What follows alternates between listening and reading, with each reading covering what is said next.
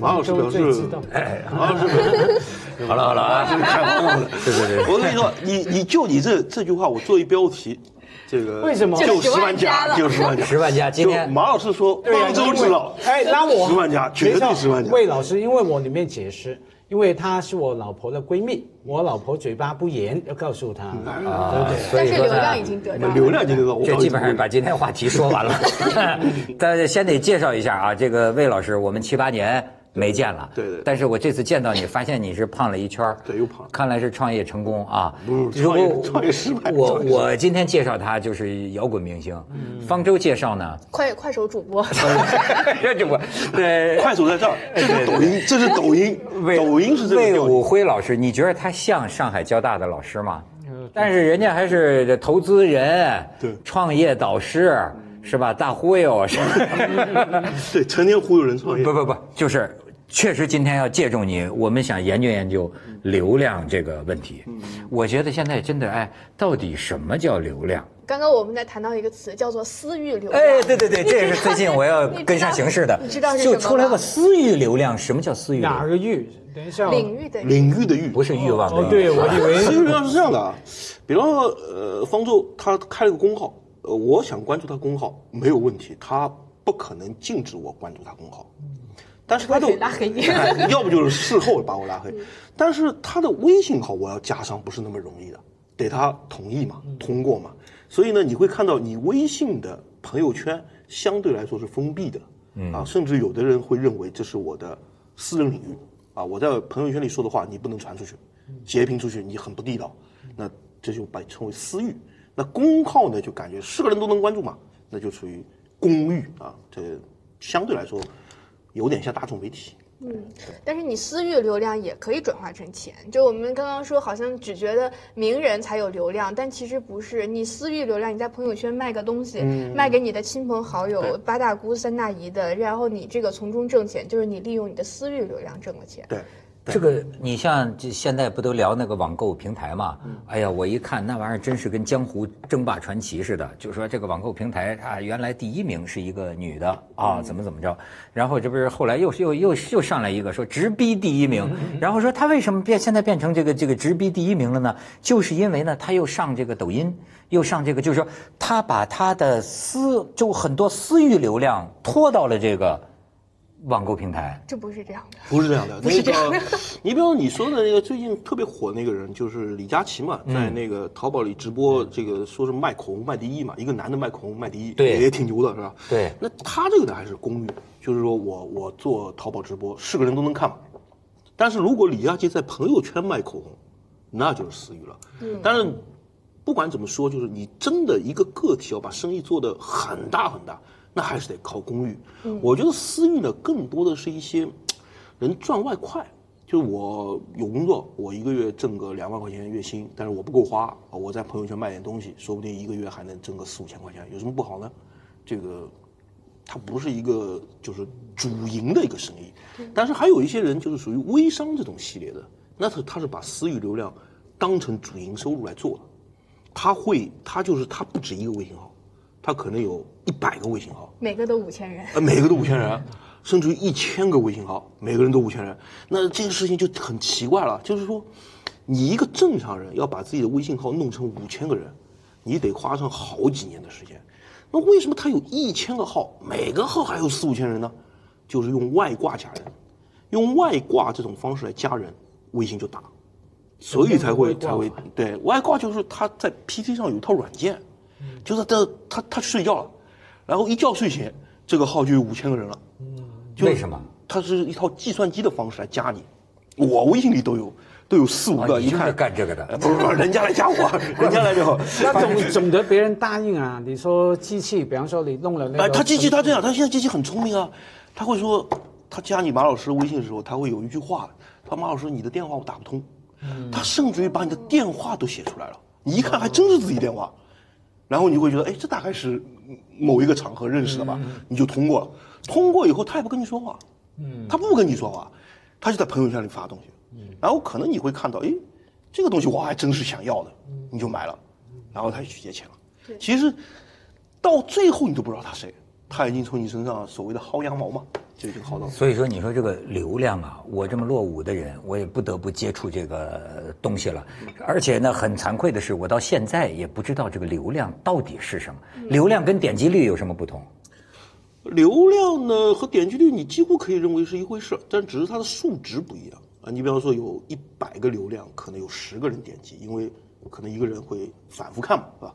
但基本上你可以等同为等同于。因为就是说，像干我们这行的，整天没人给我聊节目了，全是这个流量啊，而且就是数据。那天还有一个学者跟我讲说说玩抖音呐、玩什么上上瘾吧。他说：“你知道你为什么上瘾吗？或者说你为什么越搜什么就就是呃你喜欢的东西，接二连三的就跳出来啊？”他说：“你知道在这个背后上千个工程师，就是这个算法，这个算法的目的就是让你上瘾，怎么能让你上这个瘾？哎，我说我还真不信这邪了，我就不信咱们这个自由战士你能知道我喜欢什么，所以我觉得这特 low。可是呢。”好像我确实刷手机的时间越来越长了。我做互联网的朋友说，他就是说，呃，世界上只有两种这个商业，他是把他的使用者或者把他的客户叫做 user，一种是贩就是使用者，一种是贩毒，一种是互联网。就是你知道，因为对他来说，其实你觉得你是他的客户，但其实你是他的工具，你是成为他无数算法当中的其中的一个步骤而已。他利用你点击，他又加入了这个别的算法，所以其实谁是谁的工具。这个这个说不上来，就这两个你是他的工具。那个有一种学派叫什么呃数字劳工，这个这个理论就是你你就是那个公司的劳工。你以为你是客户吗？对，你你还你还没得到一分钱，对吧？他也不发你工资，你天天就在那刷，每天七个小时八个小时都给他了，这七个小时八个小时给他，后面就是广告价值，他就挣那个钱，然后你就是他的员工。这个就数字劳工，这是一种说法，一种可可可是不用太悲观，你倒过来看嘛，因为有了流量这个概念跟这个玩法了哈，他觉得你喜欢什么叫你买，不管你有买没买，哎，你也可以利用它来赚钱啊，用他们那个刚说的方法，可以，你看到那个东西我不买，可是我想，方舟会买。家辉会买，魏老师会买，然后你就把这个转到你的私域流量里面哈。我学的多快，对吧？那学习能力很强，然后就散出去。结果你好像他是他的劳工，可是你也是他的合作者啊。所以从这个概念来说，太复杂了。那每个人到最后就是一个点。你在那个整个巨网 matrix 整个网络里面，你是一个点，你怎么样用那个点呢？就看你的本领。可是最讨厌是什么呢？还是回到吸引的问题、隐私问题啊。比方说，他会突然推荐我要看什么，觉得他经常会出现这样嘛。我猜你会喜欢嗯什么商品？猜你会喜欢什么商品？然后我总是好奇啊，咦，你还比我老婆还了解我，我就这样按一下，一按进去，去了一个莫名其妙的网站，那算了，不买了。然后呢，转头他会怎么样？那个最讨厌的那一种平台，会把我点击过的再说，呃，再广播出去，嗯，他再把那个商品再往外面一万个人推，说。马家辉、窦文涛、蒋方舟、魏老师曾经看过这个网页，那是最讨厌的。那这这个你可以去告他，你说你用我的名字，这个姓名权是是是是有权的，有权利的。他用机器来弄，说，哎，我也真的是点击过啊，嗯，我点击过。是他他们讨厌啊。当我加入这个平台，他不是有了两万字的条款？对对对对，谁会看那个条款？都同意。就是我就是也有我有时候有一次看那个李银河老师，嗯。经常回答一些关于这个这个发育的教育的这个 问题的是吧？两性的两 两两性问题的那个问题，我也点了看看他怎么回答的。但是后来他们告诉我，那个里边有一个可被别人看见，嗯，和不可被别人看见。嗯，后来我发现很多人说：“哎呀，你怎么看那个东西？你知道吗？”就是。而且你说的这个，你讲没有，我就在想啊，其实你刚刚说的，你就成了一个流量入口。就我那天刚接触到“流量入口”这个词，我觉得非常非常有感，非常有意思。就是就是我说我我觉得自己身上经历一种变化，就是几年前我的那个博客，十年前别人给我。给我博客留言说，看了你的书，然后就是现在来查你的博客，然后很喜欢你。但是现在完全变了，就是说变成你，我很喜欢你的节目，很喜欢你的微博，我买一本书支持你。我说这这为什么呢？然后我一个朋友就告诉我说，这是流量入口转移，就是大家认知你的方式发生了变化，所以就是窦文涛看过什么，也变成了一个别人引流的一个入口。就我可以点进去看到这个这个更多的东西，就你不是一个人，你是一个入口，你的行为也是一个入口，通向一个更大的流量。哎，你这个跟我说的，甚至我产生一种科幻的那种幻想。那是不是我看过有些科幻片儿是不是身上有个值流量，将来能卖吗？就彼此能交易吗？你有多少流量，我有多少流量？还可以比较，比较还可以比较。所以这两天不是刚刚出了一个特别搞笑的事情，就有人发现周杰伦没有粉丝。然后就觉得对吧？然后就觉得他票怎么能卖得掉呢？哎这个事儿然后一帮像我这样的中年人就不服啊，然后就去刷周杰伦的那个榜。你说这个事儿啊，我也我也注意到了，而且呢，就是呃我连复述我都复述不出来，所以呢，我估计那个小有有个小网友啊，不得给骂惨了，给这个周杰伦的这个粉丝。嗯他这个一切的起因呢，是他发了一个帖子，这个帖子你看看啊。这个帖子，他就是说感到很怀疑，就是说，呃，这个呃，我一直看到有人说周杰伦的票难买，但是我查了查，他微博超话排名都上不了了。对我来说，超话是什么我都不知道。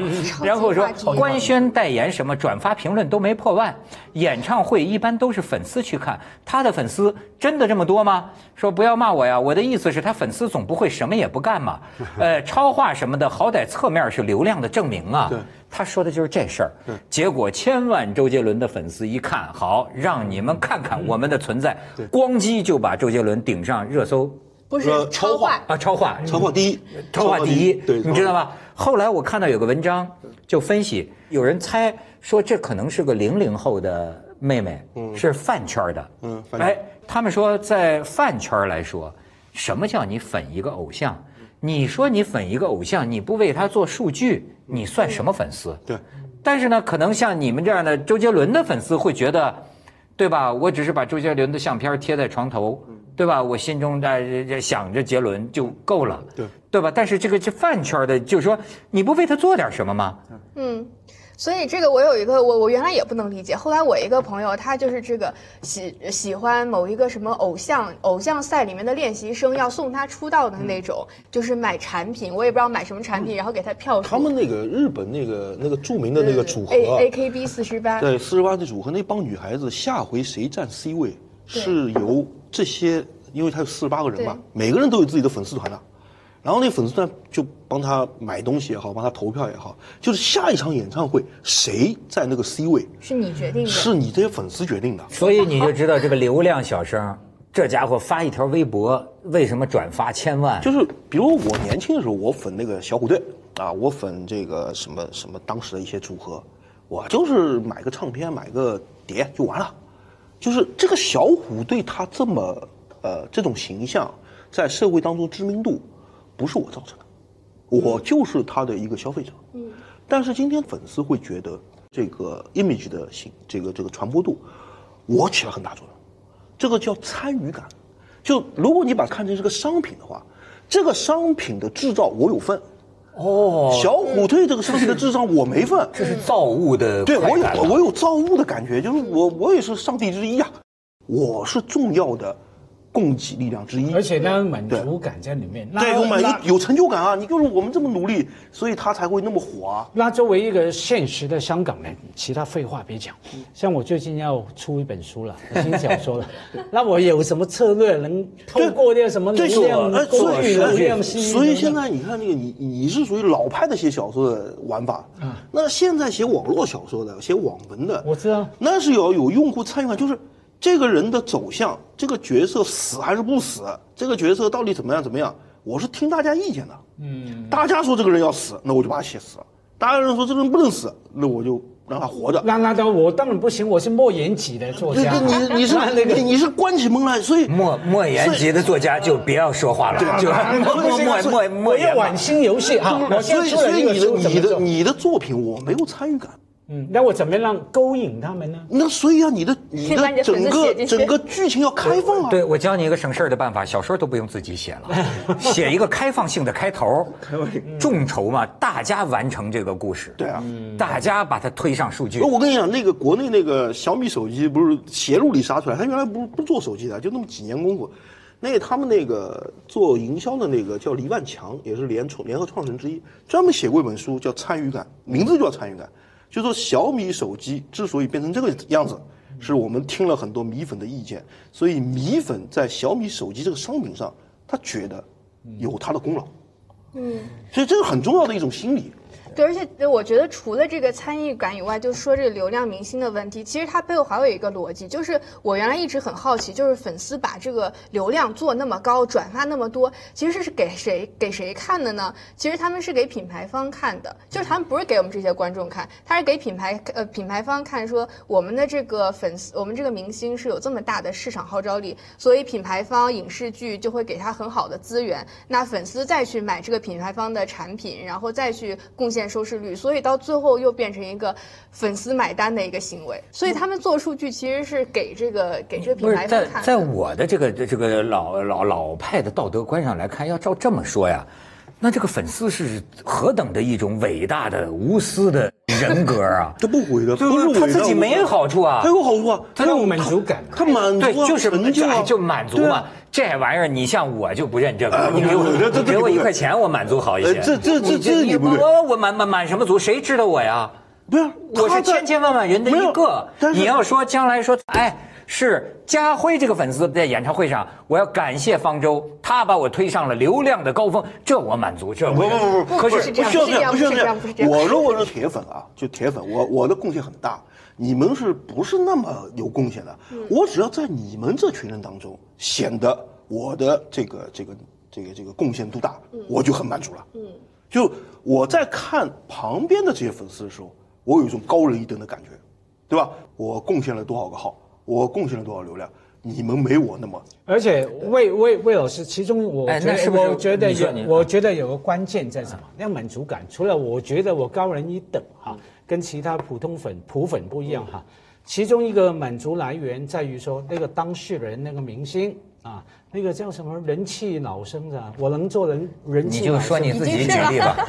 啊，给他一个肯定，那种可以很虚妄的肯定，比方说让明星什么哈，那个然后就在那边，我感谢我的铁粉团什么什么，对对对光是一句话。他就非常满足了。我这个联想怎么样来了呢？我记得龙应台、啊，大作家龙应台哈，那时候那个每次开签名会嘛，前天哇几千人排队卖书，签得很累哈。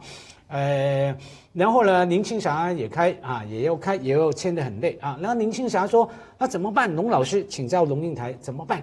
假如每个人都要写名字，蒋方舟你好，林青霞，那累死啊，签两天两夜哈。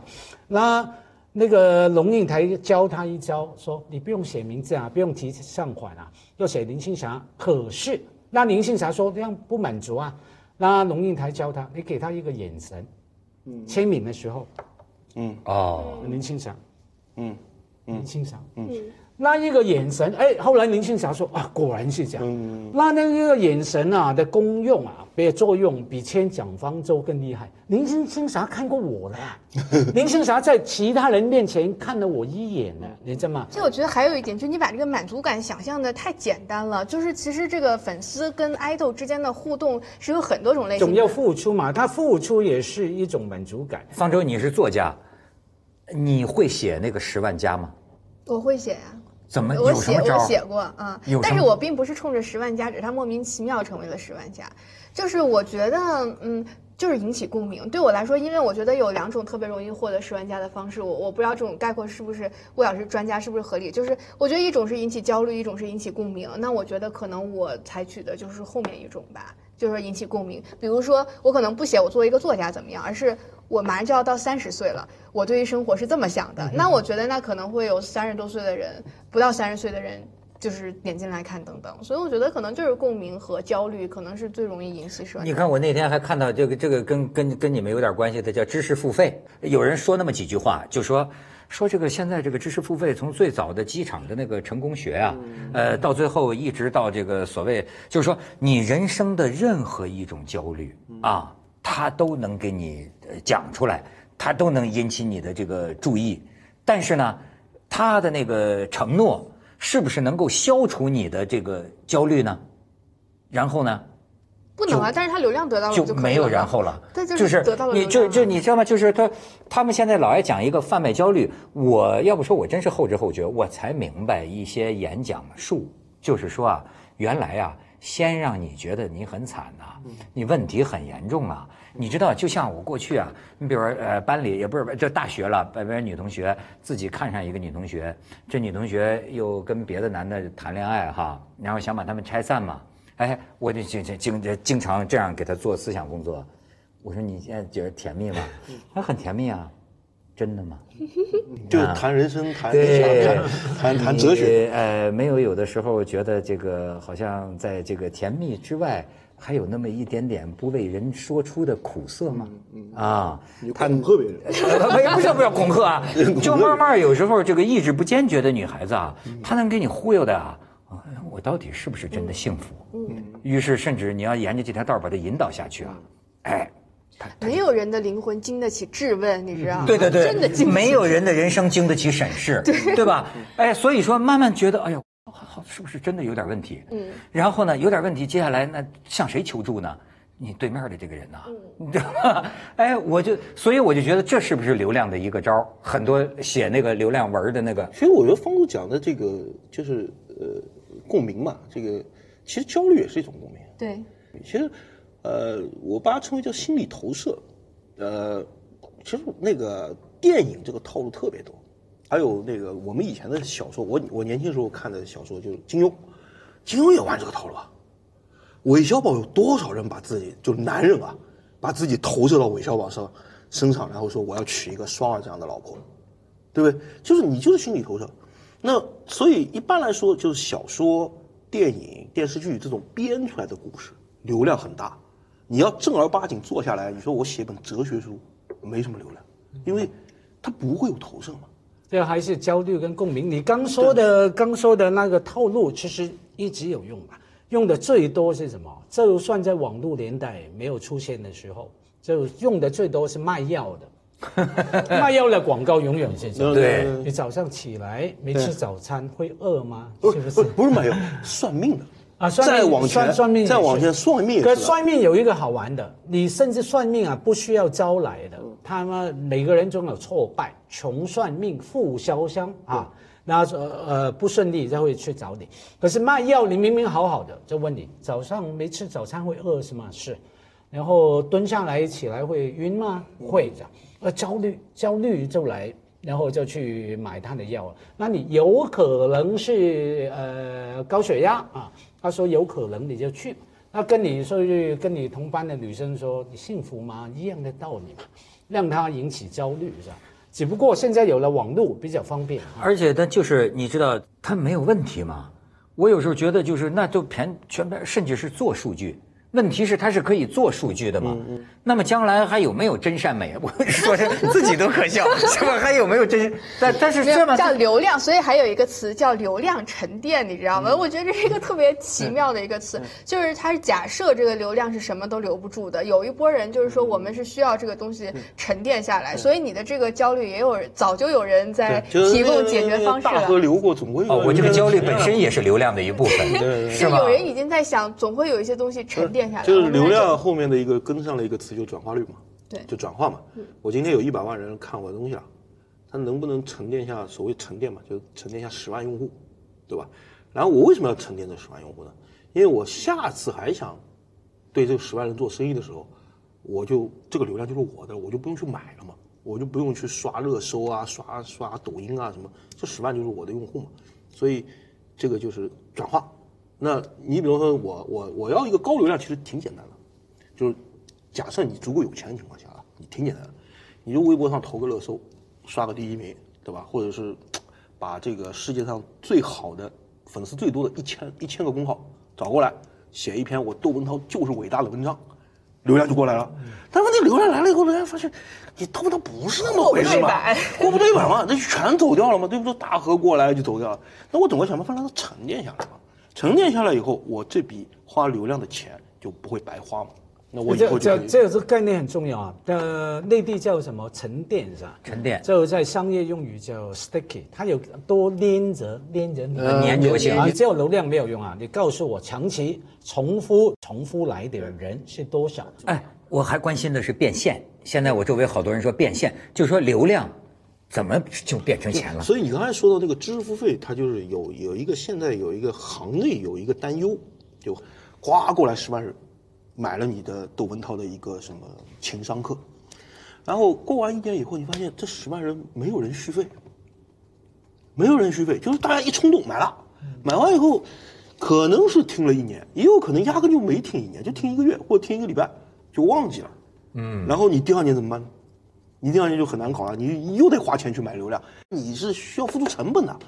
那我能不能把这个东西沉下来？现在很多人担心的就是知识付费这一个一个一个 bug，或者很多人批评知识付费的地方，就是说来第一波没有第二波，就沉淀不下来。但是还有一种流量是不用买就可以获得的方式，就是蹭流量。嗯对就是我像我一个朋友，他是一个作家的朋友，然后他的书莫名其妙的被一个偶像明星推荐之后，销量多了这个六六七万本，大家就是其他的作家真的真真的为他高兴啊，就说哎蹭流量成功了，你知道？然后我就记得去呃去年还是今年有一个很有名的一个事情，就是在那有一个网红，就是流浪大师嘛，就是然后当时有一个照片我印象特别深刻，就是他像个流浪汉一样坐在地上，然后身边全是美哦我一女会儿就看网红那。流量国学大师嘛，对对对，那个姓沈的，对对对，然后旁边全是这个美女帅哥，然后就拿着手机就是跟他合影，大家就是所谓的蹭他的流量。对然后就是他不是一个人，他还是我刚刚说，他是一个流量入口，只要你流得进，他的身上的流量就可以流到你身上那。这个流量马上就能变成他挣的钱吗？呃，他可以啊，可以啊，我一下从哪儿挣呢？呃，我做广做广告啊，或者是卖东西啊。刚一说嘛，私域我真不太懂，就会有这些商家密切的盯着每个人的流量一增加就说给他买广告。不你你你要明白一个这个公式说出来很简单，就是交易成果等于覆盖量乘以转化率，这是一个很简单的公式吧？但是你倒推一件事情去想，就是我要那么多交易，你就必须有那么多的覆盖量和这么高的转化率。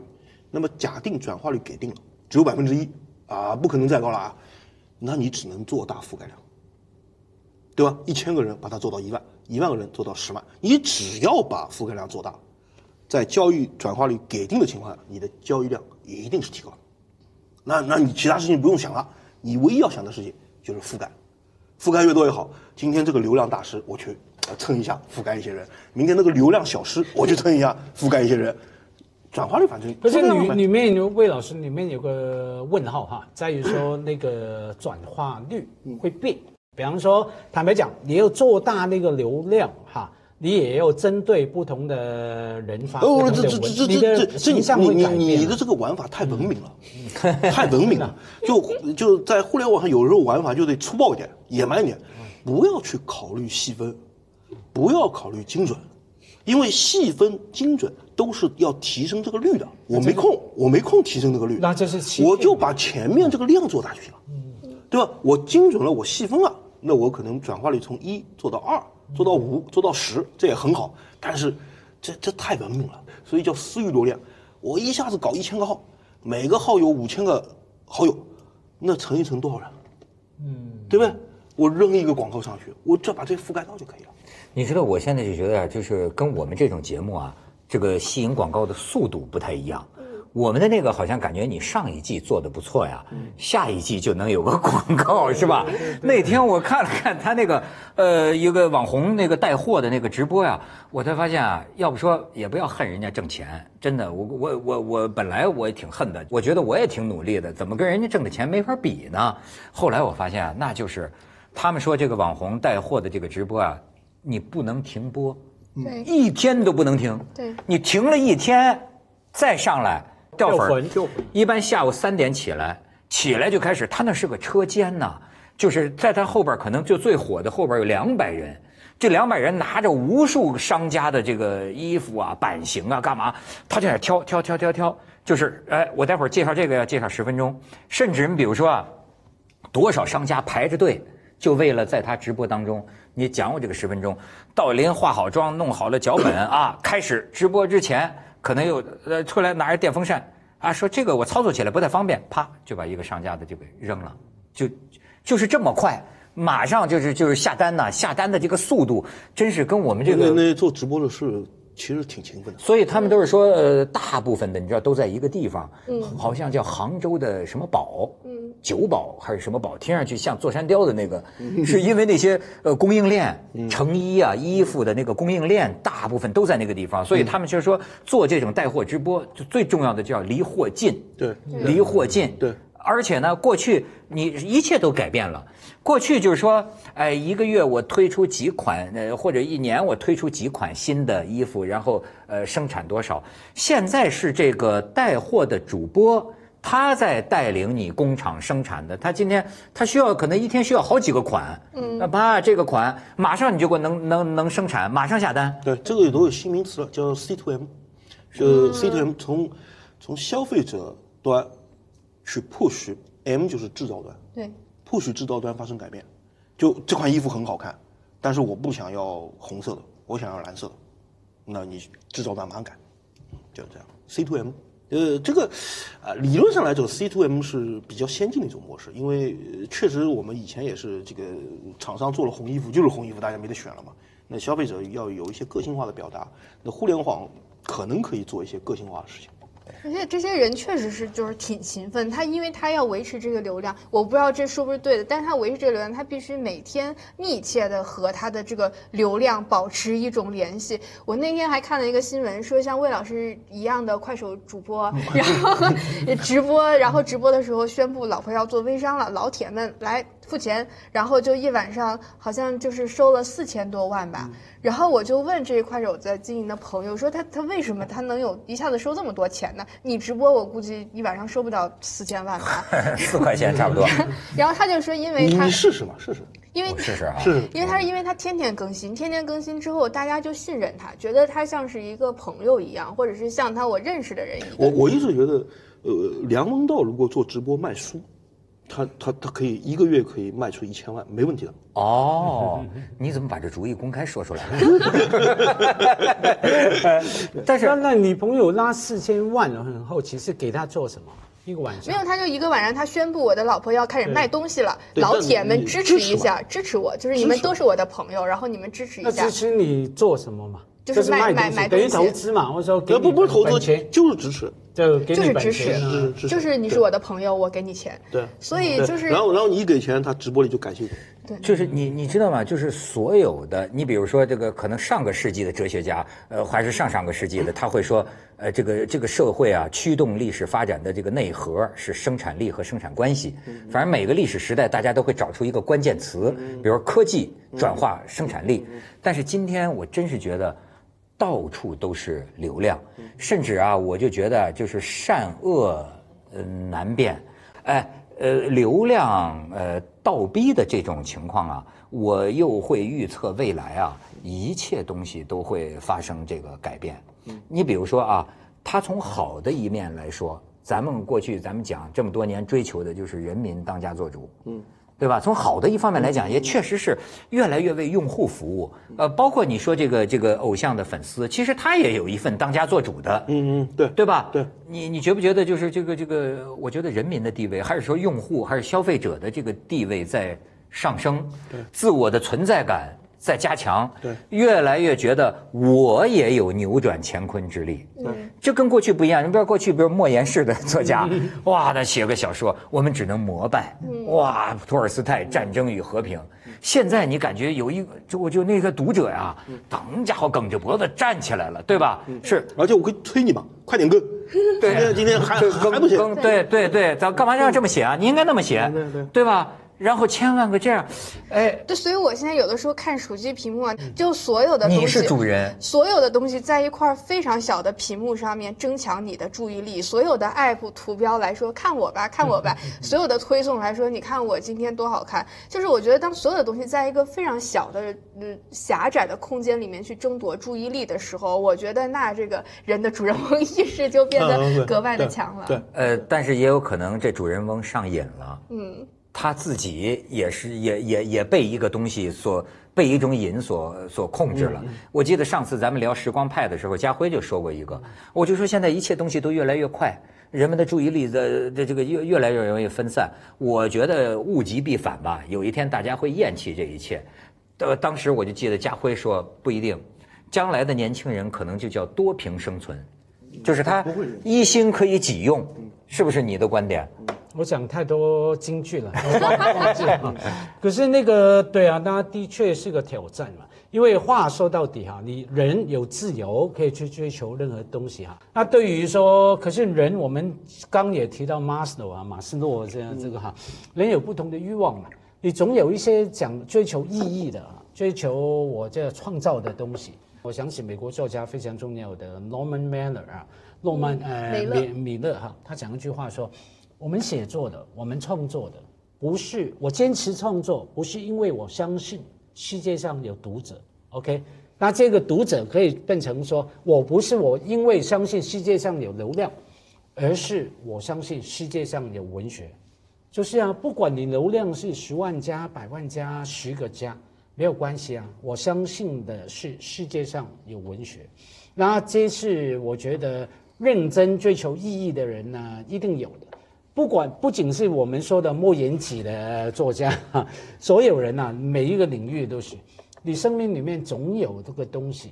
不是被流量能取代的。我我我觉得他们也觉得挺有意义的，那很有快感，不表示很快乐。而而且我有一个疑问，就是我我其实一直就觉得，其实流量有的时候其实就意味着被看见。那文学当然有意义，但是当这个所有的我刚刚说这个流量入口转移，大家都通过流量入口去看到一个东西，哪怕它货不对版，这个这个后来抛弃了也好，就是当你没有这个流量的入口的时候，是不是意味着你写东西你也不被看见呢？就像大家都用手。手机去认知一本书的时候，当你不加入这个竞争，你是不是就意味着不能被看见，不会被看见呢？现在，比如像我这种人，我是不买纸质书的。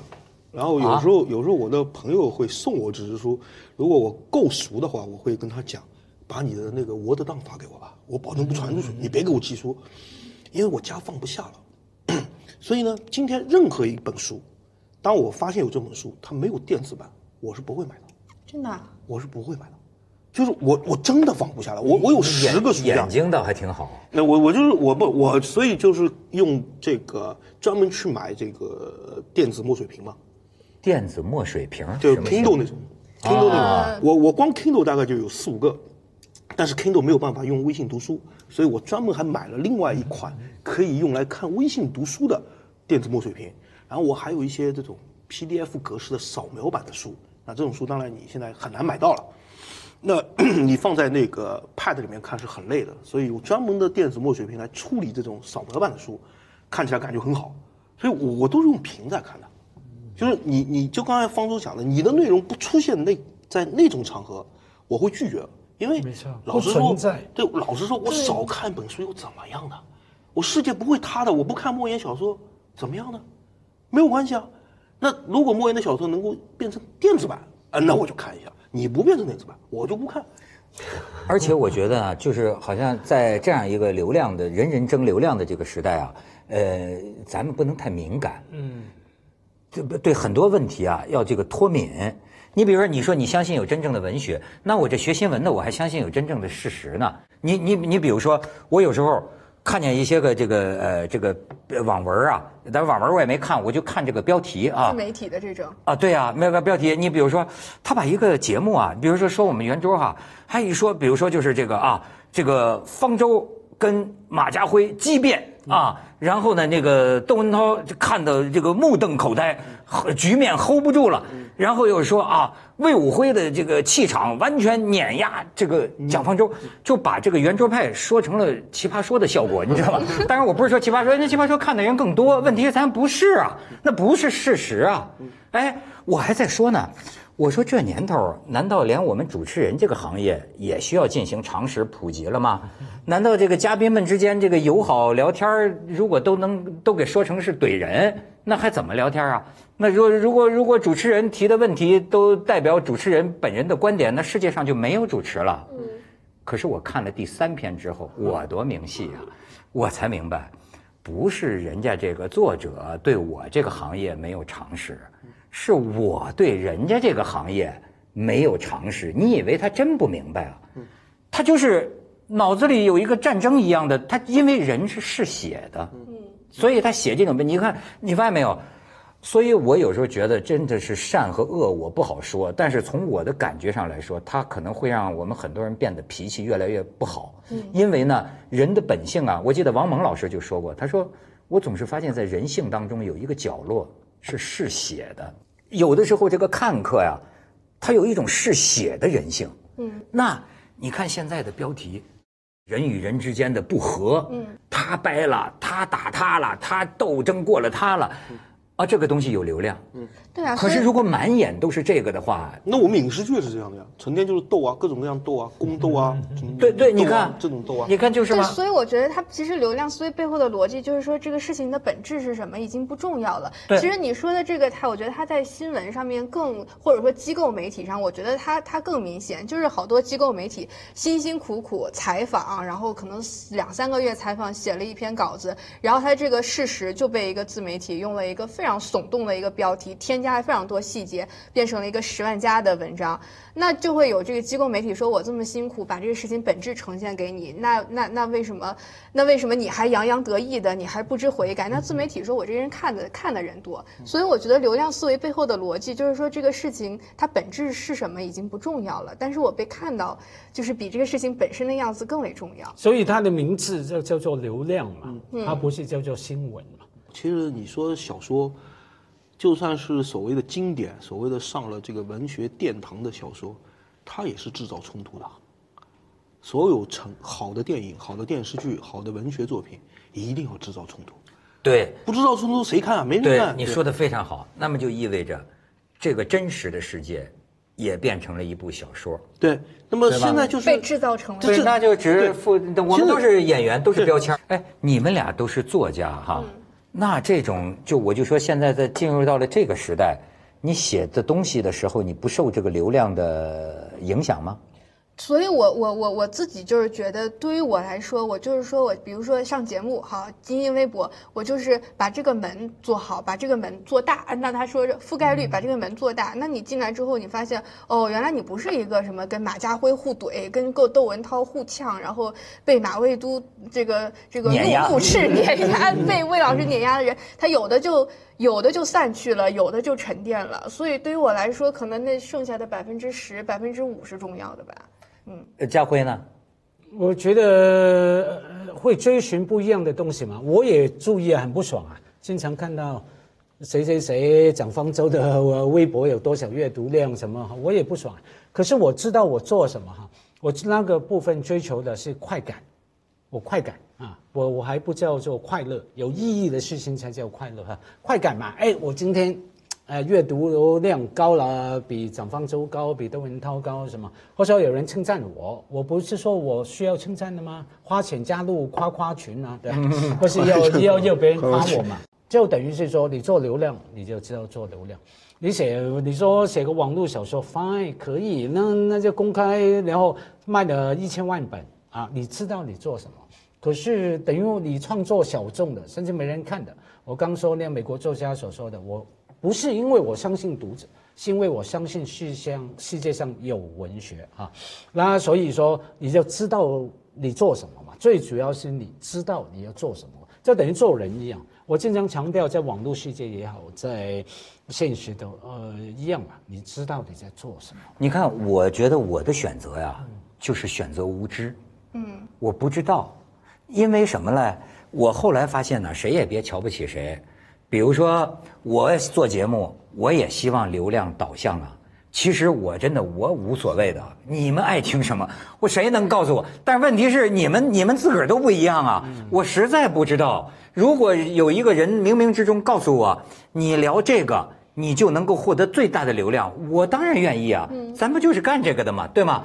但是问题在于，实际上你，我就觉得这无从揣测。每一个观众他对你的希望可能都不一样。对，你要假模假式的你去琢磨，这次收视高了。这次收视不高，然后你的这些原因，你知道就跟他们拍电影似的，拍一个爆款出来说哦喜剧片火，你拍一个你就掉沟里了。但还是有人用这种方式去做，嗯，那个比如说美国的这个呃网飞对吧？就我们也有人叫它奈飞，对，Netflix，就是用大数据来指导电视剧生产嘛。呃，著名的案例就是《纸牌屋》嘛，嗯，国内也有啊，国内有一家公司叫科顿，后来被华策收购了。当当时应该超过十个亿吧人民币，那科顿就是专门去用数据来来来琢磨说这个电视剧该做什么样的套路啊，做什么样的类型片啊。但是流量代表价值吗？我觉得。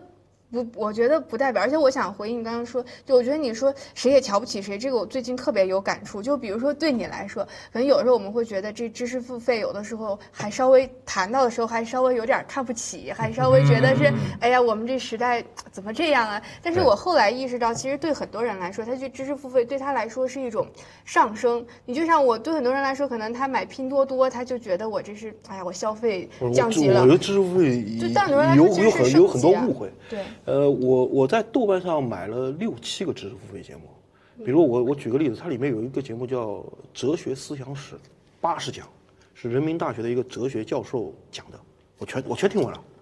哎，还有一个呃人大的呃不是人大，应该是清华的一个新闻传播学院的老师讲那个呃传播学。我们老师，我清华新闻学院的。那这就有知识付费，有卖情商课的，卖职业生涯课的，也有正儿八经做学术的，还有那个呃复旦的一个历史老师叫侯阳芳，挺有名的。侯阳芳也是个大 V 啊，做的这个在喜马拉雅上喜马拉雅上说的历史课，呃，这这我觉得。对我来说是 OK 的，而且对很多人来说，他会觉得，你看我原来只是用这个流量和时间去刷刷短视频，去看快手，现在我还知识付费了，你知道，对他来说，它是一种提升。所以我后来觉得，真谁也瞧不起谁，咱们也别嘲笑那些。所以我们我们中国其实大学生很少的，那还有更多的人，你你真的你会在你眼中这个更不是知识，对他来说就是知识。嗯，我觉得这个对我挺有好处的。你比如说，我要走跑步机哈，对对对，哎，我就或者开车都可以。哎，我现在就发现，我一天可以听一课。我后来发现，你没有一个这么整块的时间，对，呃，来看书。但知识付费就是我我我是用出版业的目光来看知识付费的。这个每年每年我们中国应该出三十万种图书。这个有一个什么话题火了，哇，一堆的什么小程序火了，一堆的写微信小程序的书，对吧？但是。每年总归会出那么一些精品，而且这个精品一定是在三十万种图书当中一定是少量的。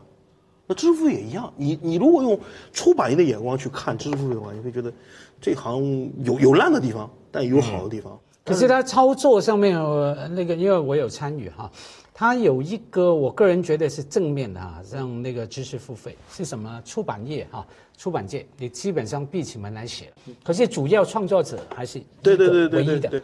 可是知识付费做得好的，据我了解是一个团队的。对。啊，比方说流程是这样的，现在我讲十讲什么什么呃社会学史、心理学史哈，我通常要写个稿子出来，那个专业的团队告诉你，从音频的角度，你那个啰嗦不要，对，这干货太少了，要加什么？对，再给我，对，我再录，然后再来两三回合，然后呢，甚至什么呢？我先录完一段，他们还要找个编辑啊，到马路上面听，或者说在跑步机上面听，他要模拟上一个窦文涛这样购买者，你在那个状态上面听的声音音感好不好，语感好不好，然后最后才定本。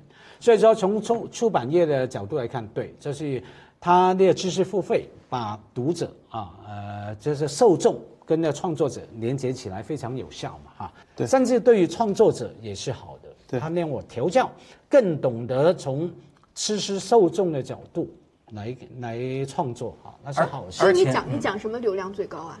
你讲什么内容流量讲那最高？个。我忘了，好像还是讲女作家的，好像讲那个那个。呃下集讲讲方舟，呃都我都讲死掉了，他还活着。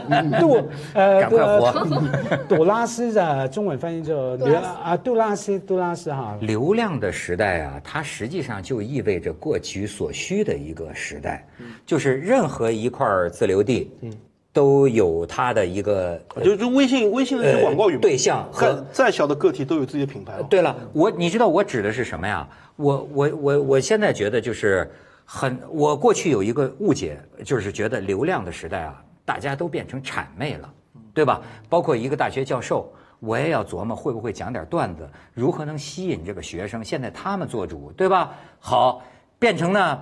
像我们这种人当道了，对吧？揣摩你们喜欢什么啊？先讲点什么你们爱听，后讲点什么你们爱听。但是说实在的，有一部分有有分众的，有各种各样的人。你比如说，呃，我现在发现呢，大的流量的那个，那就是大的讨好，让你们满意，让你们满意。可是你比如说像我那个东西，你吸引不了我，我可能要听呢，在别人看来非常枯燥的东西。对，哎，这个过去啊是生存不下去的。就没没人能满足你。对你，比如说，我可能听听一个考古队长，一个考古队长讲殷墟考古，你好，妈，好比说，我们说选一个嘉宾，其实我很不重视口才，嗯我们这个行当里，嗯，都很重视口才。但说实在话，我不太重视口才，不，我自己也没什么口才，经常这个结结巴巴的，对吧？这个你谦虚了但是呢但是实际上就是我重视的他的思想嘛啊，，那可以对吧？我以为你说不重视口才，指着我。对对对啊对啊哎多指两只手指。就是实际上更多的，它不是四张嘴啊，它是四个大脑，甚至是讲四颗心呢。哎，我就发现，你比如像我这个干这行的啊，我就不受这些谄媚手段的影响了。什么通俗性啊，什么开头讲点刺激的，没这个，对吧？我反而要的是那个干货。你就你不用取悦于我，因为我就要这个这个东西。所以我们没有广告。过对啊，嗯你不是说所以没有广告吗？好好像有一个，有一个准备撤了这个。哎，但是就是呃，你比如说，他有些这个音频的平台，我就发现呢，像我这样的人虽然不多，但是都能掏得起那个几百块钱买他这个课程，所以他有他的。生生存下来的方式。影生有它的生存下来的方式，就是你在这个角度上看来，好像那些大流量也并没有变成，就是说碾压了所有的多样性。对，就原来马尔克斯写过一个故事，我觉得特别感人。他就是说，在那个迷宫里面的将军，然后他就说，这个一个人他在小的甘蔗桶里面养这个萤火虫，那甘蔗桶里面一点点糖汁就养那么一点点萤火虫。所以你刚刚说的，我就想到那个故事，好像他只需要那么小小的糖汁，就是小小的流量，他有那么一小小的流量，这些萤火虫就能活下来，哎，闪耀多少年？你说得好，所以说在这个流量的时代啊，呃他应该培养起来，就是说，呃，欲望和理想之间的关系。你比如说，咱要是讲欲望、讲野心，那所有的人都慌乱了。我怎么能得到这个大的流量？但是如果你讲理想、讲爱或者讲文学、讲事实、讲真相，你可能这个光是吧？你总总归有一小部分人很小一点点光，但是呢，你也会是你的一个存在。那你守住这点光，我们不大不小，也是一盏灯啊，是吧？把自个儿射了来来来来来，又马有趣，是这咕噜咕噜咕噜咕噜。你在那个整个巨网 Matrix，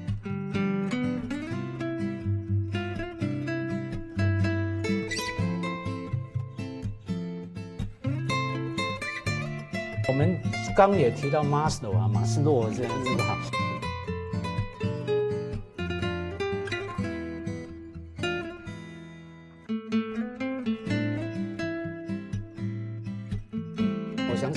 家非常重要的 Norman Mailer 啊，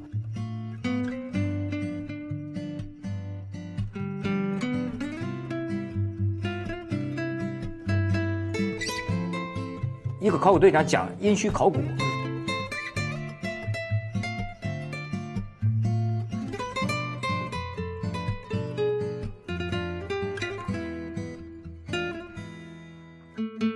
九宝还是什么宝，听上去像座山雕的那个。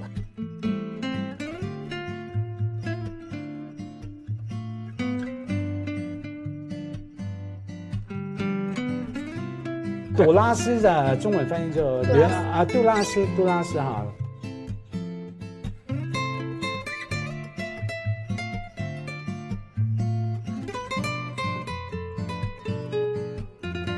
对，就原来马尔克斯写过一个故事。